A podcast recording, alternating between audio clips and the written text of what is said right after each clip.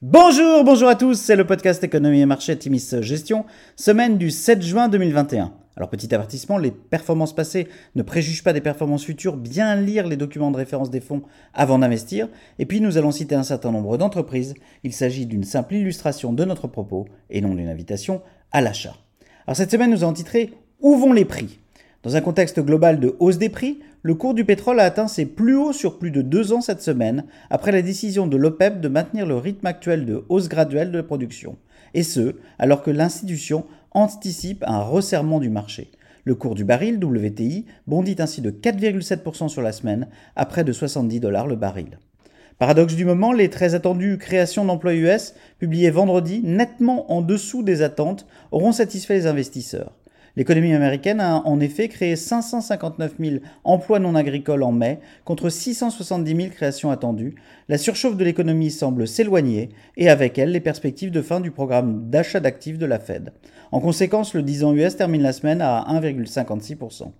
La semaine a été marquée par le grand retour des mêmes stocks. Vous savez, ces titres propulsés à la hausse par des particuliers inspirés par des recommandations obtenues sur les forums. AMC, chaîne de cinéma américain, a de nouveau fait parler d'elle avec une progression de 95% sur la seule journée de mercredi, avant que le titre ne s'effondre à nouveau en fin de semaine. Sur la semaine, le CAC 40 progresse de 0,5%, le SP500 de 0,6% et le Nasdaq s'ajuge 0,5%.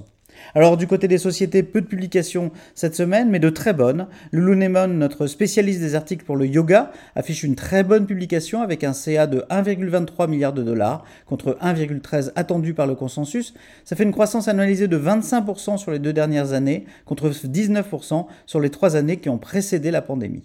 Dans le très porteur secteur de la cybersécurité, CrowdStrike publie des résultats assez impressionnants avec une croissance de 70% à 302,8 millions de dollars, soit 4% au-dessus du consensus. MongoDB bat de 7% le consensus et affiche un chiffre d'affaires en progression de 39% en accélération par rapport au trimestre précédent. MongoDB est très bien positionné pour capturer la croissance sur les nouveaux workflows et la reconfiguration des applications basées sur SQL. La plateforme reste l'une des plateformes les plus populaires auprès de la communauté des développeurs. Alors à venir, les chiffres d'inflation US publiés jeudi seront regardés de très près après la flambée constatée en avril. La BCE se réunit jeudi et publiera une mise à jour de ses prévisions de croissance pour 2021 et 2022.